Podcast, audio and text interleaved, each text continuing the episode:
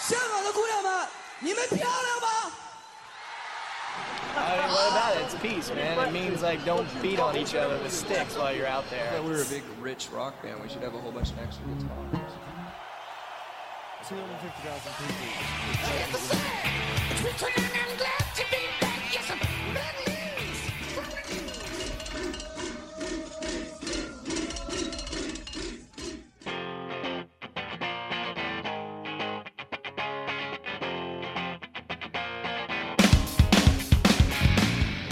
不停，吐槽不止，欢迎收听本期的摇滚天堂经典现场系列，我是主播娄一冷。听到这跳动的节奏、经典的旋律，如果你还没有跟着摇起头或跳起弹簧舞，那你就不是一个合格的摇滚乐迷。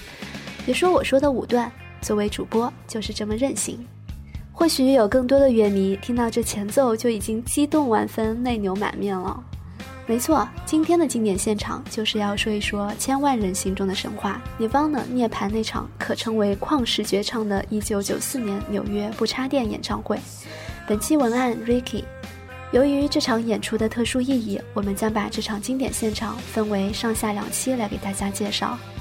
与我们之前播出的经典现场的演出不同，这场演出其实不算一场真正意义上的现场演出，而是专门为 MTV 电视台做的录像和录音，并于1994年11月1日出版发行。有人说，1994年对于美国乐坛是一个悲哀的年份，因为在那一年，一个叫贾斯汀·比伯的人出生了，而一个叫科特·科本的人自杀了。所以，如果你抱怨当今的欧美乐坛都是靡靡之音、烂俗流行乐，那根源都可以追溯到一九九四年。我们也想通过今天的节目，把更多贾斯汀·比伯的粉丝争取到真正的摇滚阵营中来。节目过程中，欢迎通过以下几种方式来和我互动：新浪微博搜索“摇滚天堂”或者微信公共账号“摇滚天堂”。我们每期的曲目也会通过微信公共账号同步发送。另外，我们节目的交流群群号是二零零二六幺零零六。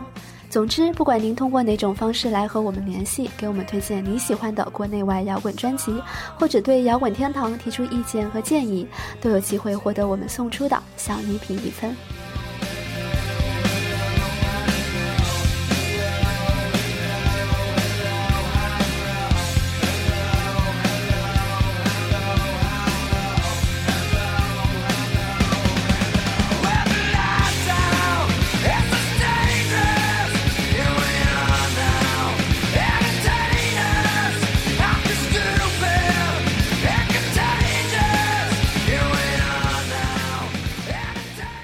这个名字对于每一个摇滚迷，甚至是伪摇，都可以说是如雷贯耳。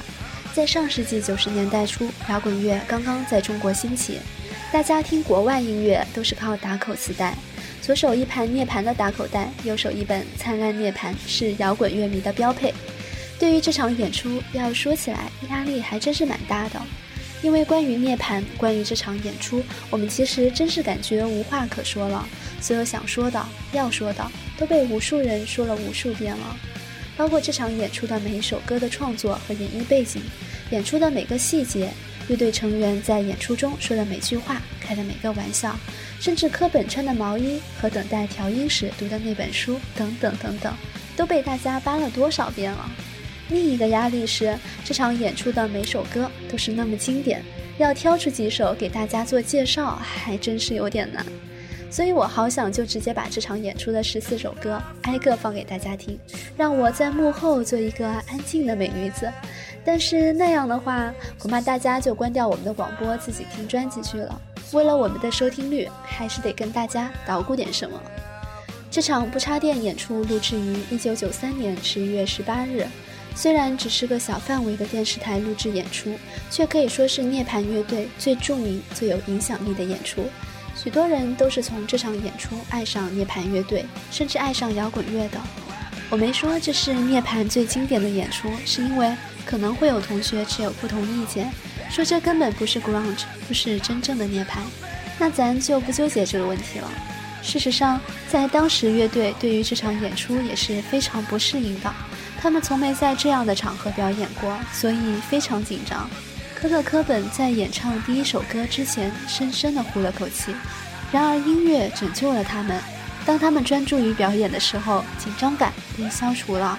随着科特的一句“晚上好”，这场伟大的演出以一首《About a Girl》正式开始。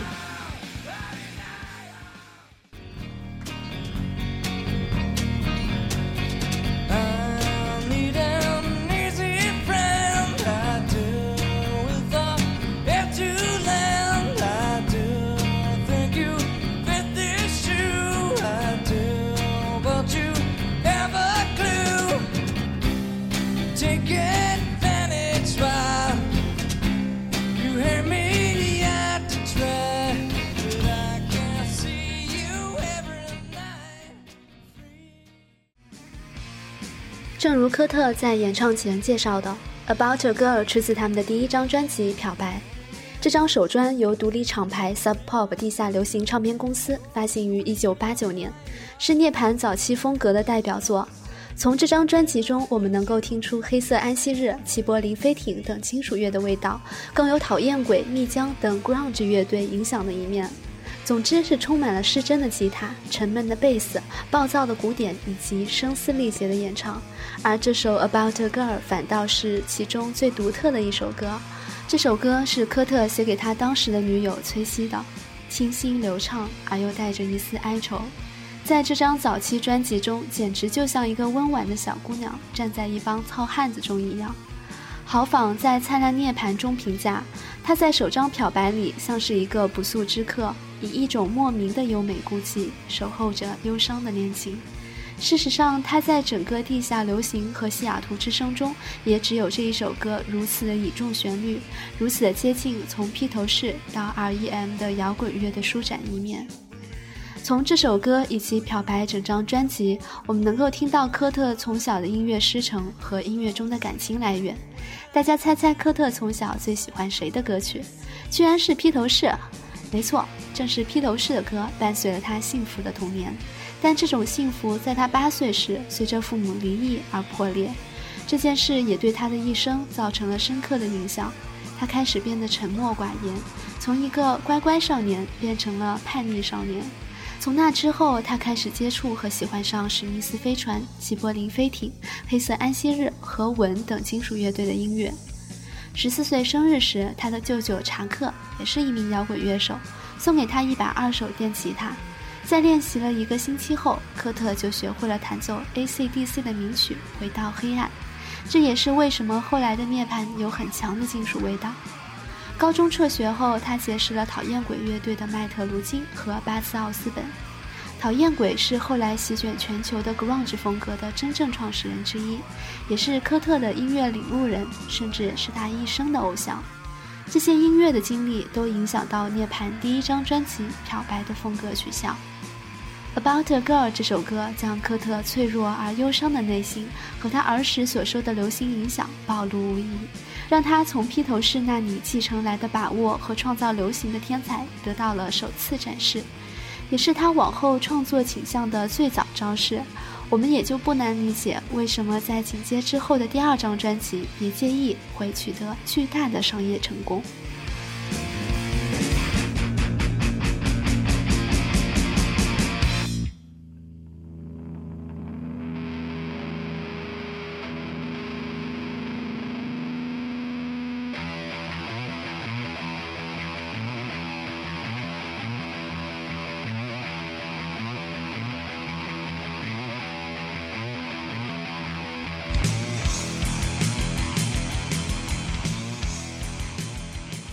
别介意专辑是涅槃的转折点。从这张专辑，他们换了大牌唱片公司格芬，有了固定的鼓手戴夫格罗尔。从某种意义上来说，这张专辑才是我们后来熟知的那个经典阵容的涅槃乐队的第一张正式专辑，也是他们最具标志性的专辑。一九九一年九月十三日，别介意举行了首发仪式。结果，涅槃乐队的成员对老套的宣传方式感到无聊，在会场一通胡闹，把招贴画撕得稀巴烂，并用食物互相打闹，会场乱作一团。后来，哥儿几个在自己的唱片首发式上被赶了出来，这种事儿也就涅槃能干得出来吧。这种作风让唱片公司对这张摇滚史上的经典唱片在一开始不抱啥希望，认为它顶多就能卖出五万张。滚石杂志认为他会同许多正直的朋克乐队一样，栽倒在商业失败的深渊。没想到，别介意首批五万张迅速告罄，一时竟出现了供不应求的景象。单曲《少年心气》在 MTV 也被电视台频繁疯狂的播放。在一九九二年初，这首歌打入了美国排行前十，而别介意最终也将 Michael Jackson 的《Dangerous》从专辑榜首位拉下马来。这往往被认为是载入摇滚史册的一刻，是非主流音乐战胜主流流行乐的标志性事件。不久，别介意又打入了英国榜前十，仅两个月，这张专辑就已达到三百万的销量。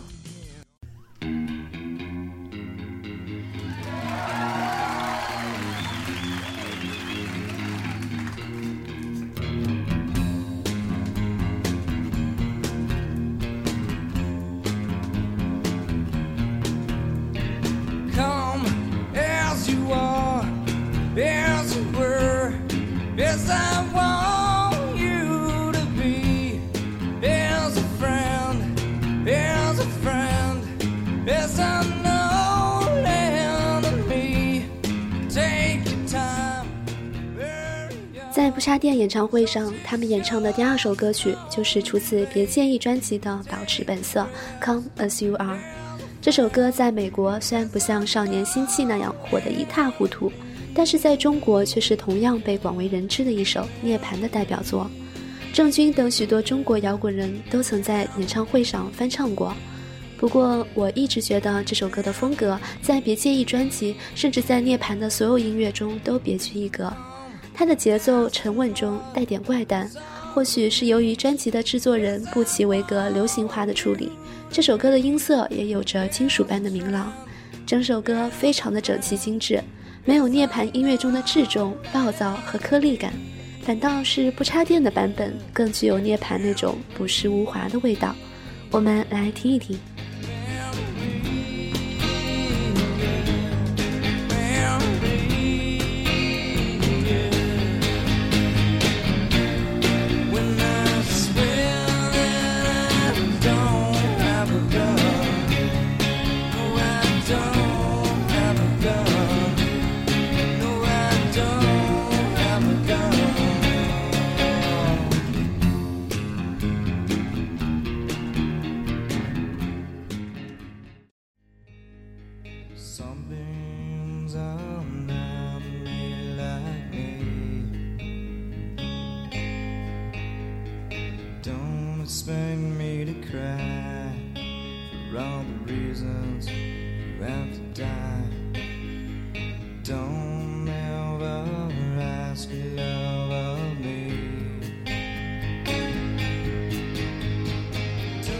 涅槃乐队一夜成名，给音乐界带来了一个大大的震惊，而他们自己对这种突然而来的名声也是晕头转向，尤其是在应对媒体方面，他们没有任何经验，经常是想说啥就说啥。比如在为别介意做宣传的演出时，记者让他们谈谈自己的新歌，科特却大谈比基尼杀戮乐队，劝记者们应该去听一听。不过这也体现出科特和涅槃乐队最为宝贵的一面，就是他们对名声的轻蔑，以及永远保持本真的姿态。科特认为，像他们一样优秀的乐队还很多，只有他们自己出名是不公平的。所以他经常是有机会就大力推荐那些还处于地下状态的乐队，这也就不难理解为什么他们在不插电演唱会上居然翻唱了六首别人的歌曲。第一首翻唱的歌曲是来自凡士林乐队的《Jesus Doesn't Want Me for a Zombie》，耶稣别向我要一束光。这是科特非常喜爱的一支乐队，喜爱到什么程度呢？他女儿的名字就是以凡士林乐队的成员 Francis Maggie 的名字命名的。在这张著名的 B 面歌曲和翻唱歌曲合集《乱伦》中，就收录了他们翻唱自凡士林乐队的两首歌《Molly Sleeps》以及《Song of a Gun》。这首《耶稣别向我要一束光》原本是一首古老的基督教歌曲，原名是《耶稣向我要一束光》，凡士林给改成了完全相反的意思。可能是这种反宗教、反权威的非主流精神，正是涅槃喜欢他们的原因吧。在他们的翻唱中，贝斯手奎斯令人心碎的手风琴声让这首歌民谣味十足，而科特的浅吟低唱更加动人心魄。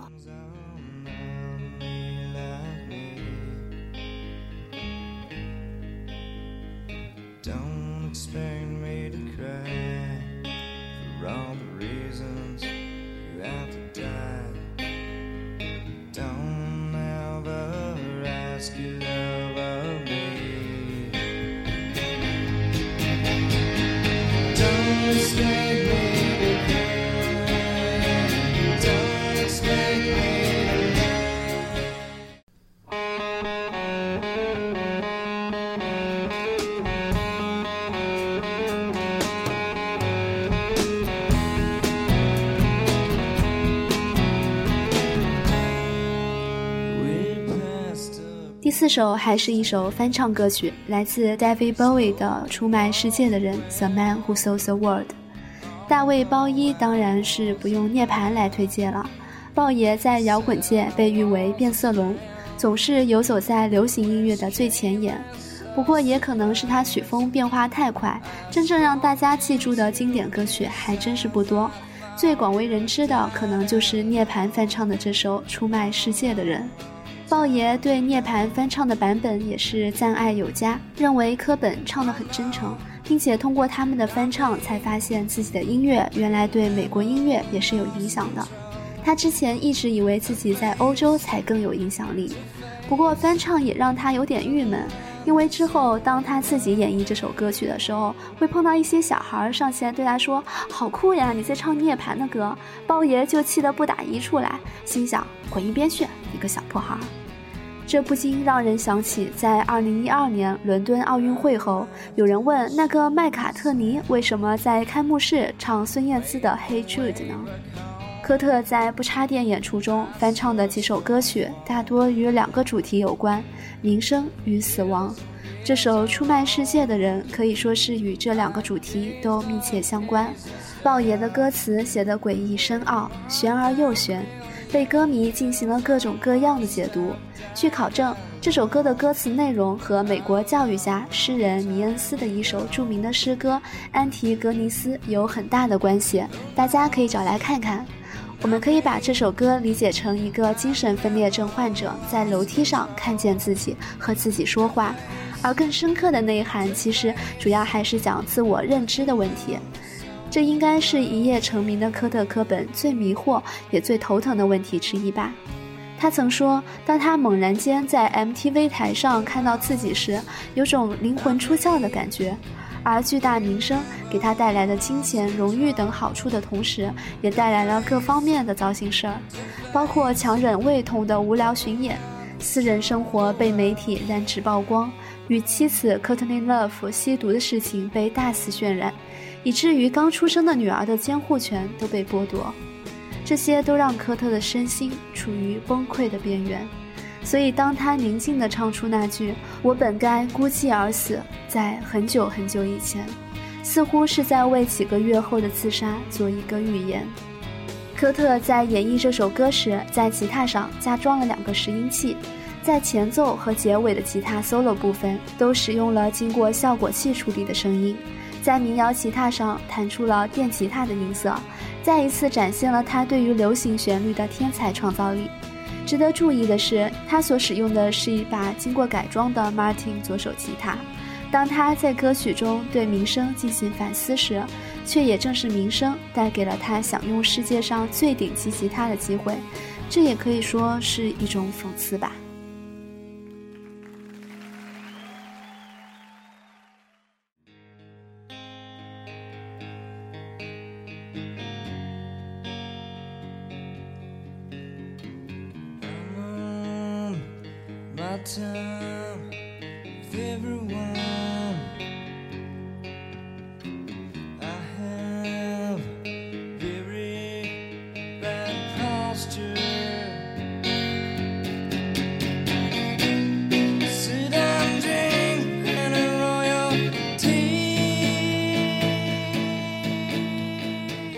唱完出卖世界的人后可可问我没唱杂是吧？鼓手戴夫忙说没有。科特说：“但下一首我就会唱砸了。”之后，他独自一人自弹自唱地演绎了这首《薄荷茶》。通过不插电的彩排视频，我们会发现这首歌本来是科特和第二吉他手帕特合唱的。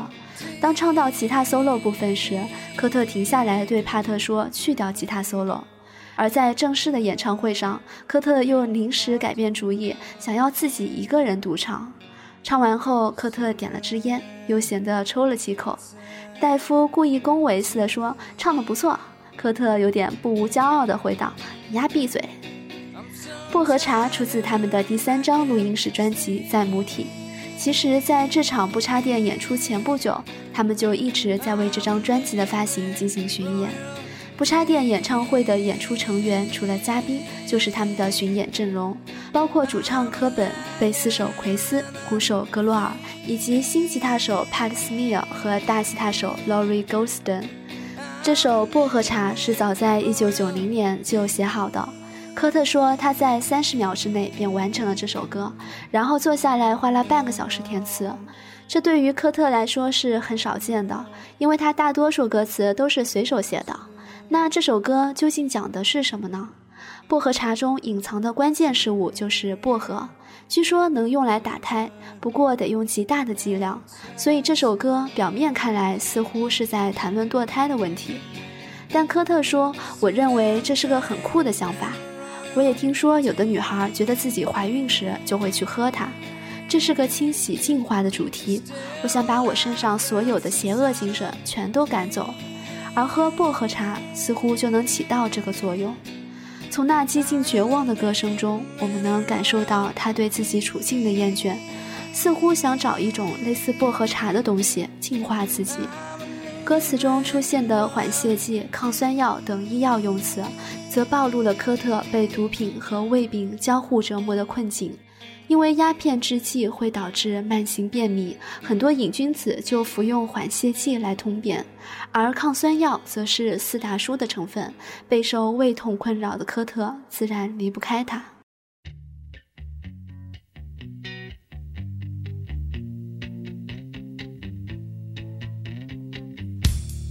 I'm so happy cause today found my friends in my head. So ugly, that's ok so are you.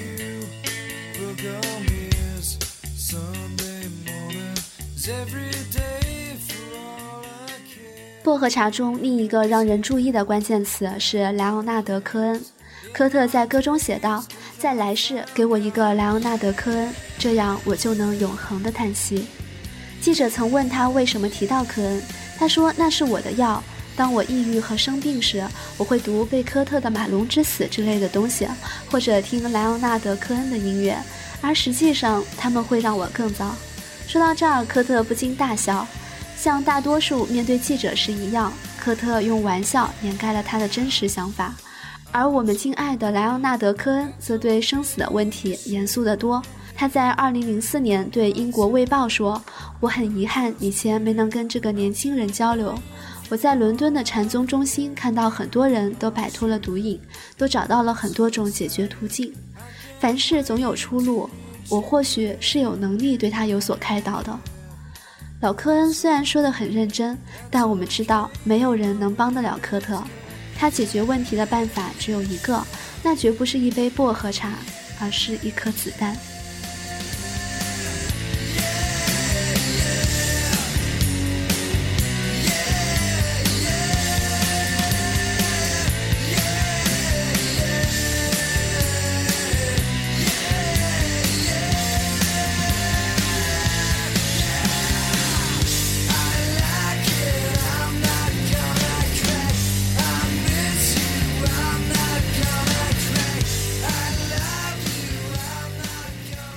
接下来，乐队成员纠结了一下演出曲目的顺序，可能是奎斯觉得接下来的两首歌《哑巴》和《玻璃》太像，不适合背对背的连续演唱。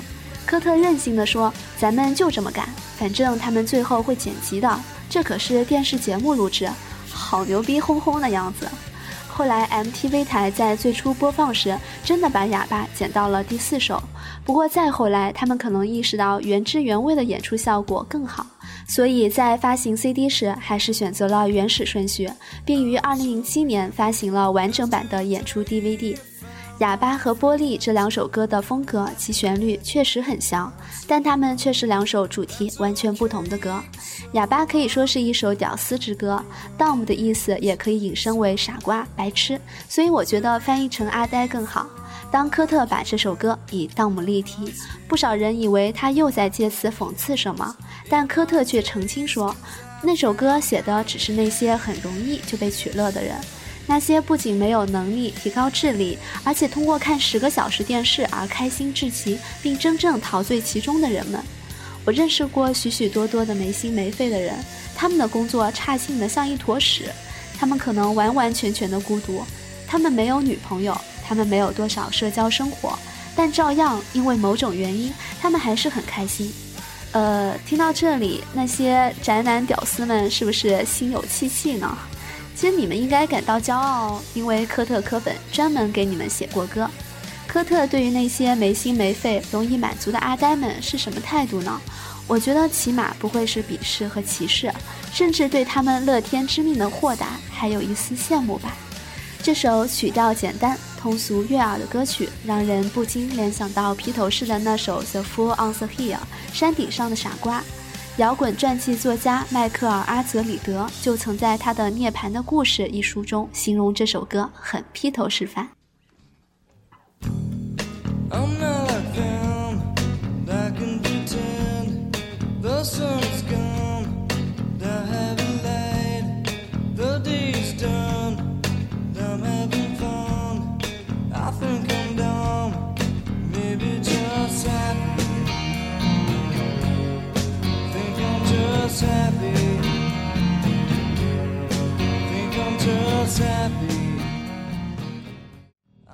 本期摇滚天堂已到尾声，本期经典现场，冷主播给大家介绍的是一九九四年涅槃纽约不插电演唱会上半部分，特别感谢我们的文案 Ricky。如果你对摇滚天堂有什么好的建议，欢迎通过以下三种方式来联系我们：新浪微博搜索“摇滚天堂”，微信主页“摇滚天堂”，或者加我们的 QQ 交流群，群号是二零零二六幺零零六。